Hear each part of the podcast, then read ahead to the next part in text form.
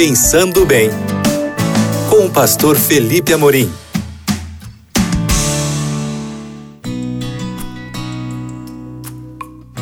Olá, queridos amigos da Rádio Novo Tempo, que bom reencontrar vocês aqui no nosso Pensando Bem, nas ondas da Rádio da Esperança.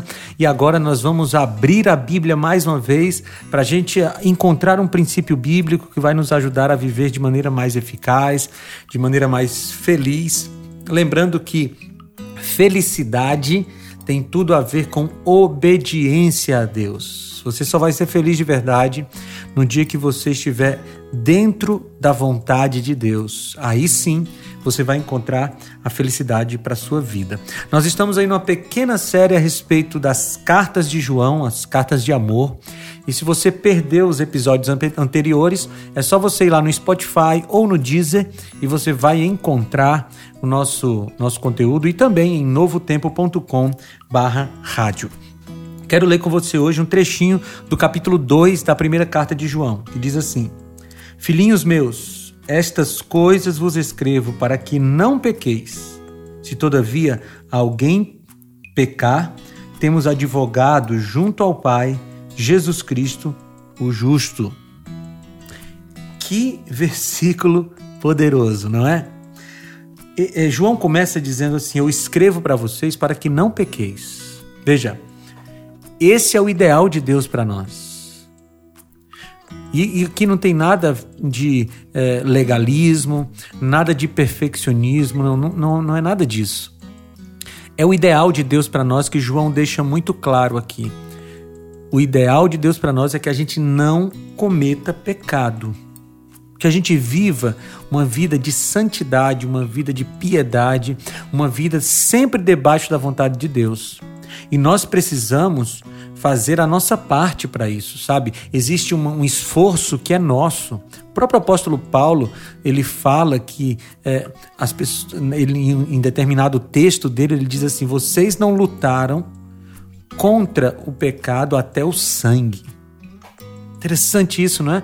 Existe uma luta que é nossa, sabe? A salvação é de graça, mas a vida cristã tem um preço e precisa ser pago. Nós precisamos lutar contra as nossas tendências pecaminosas, lutar contra as nossas vontades, resistir à tentação. Mas João e Jesus sabiam que muitas vezes nós cairíamos, não resistiríamos.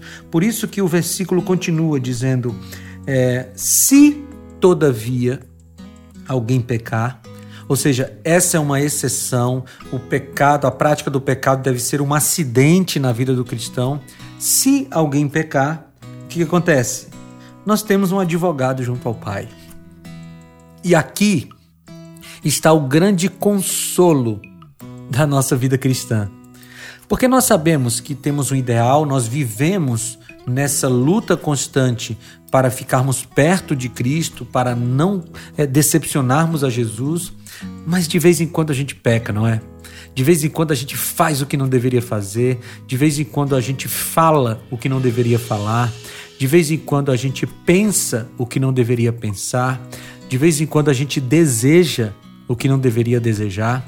E aí, quando essas coisas acontecem, nós precisamos saber que nós temos um advogado. E o que, que o advogado faz? O advogado defende. Defende. Olha que mensagem de esperança. Jesus nos defende diante do Pai. Não porque o Pai é, tenha vontade de nos condenar, não é isso. Mas é que o Pai, ele pratica, ele é justo, ele é justiça. E o Pai, na sua justiça, deve condenar pecadores. É assim que funciona no reino de Deus.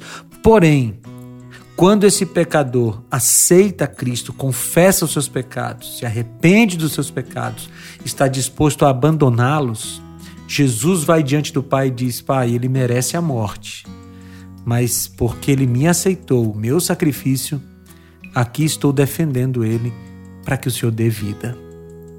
Bonito isso, não é? E aí, você tem um advogado.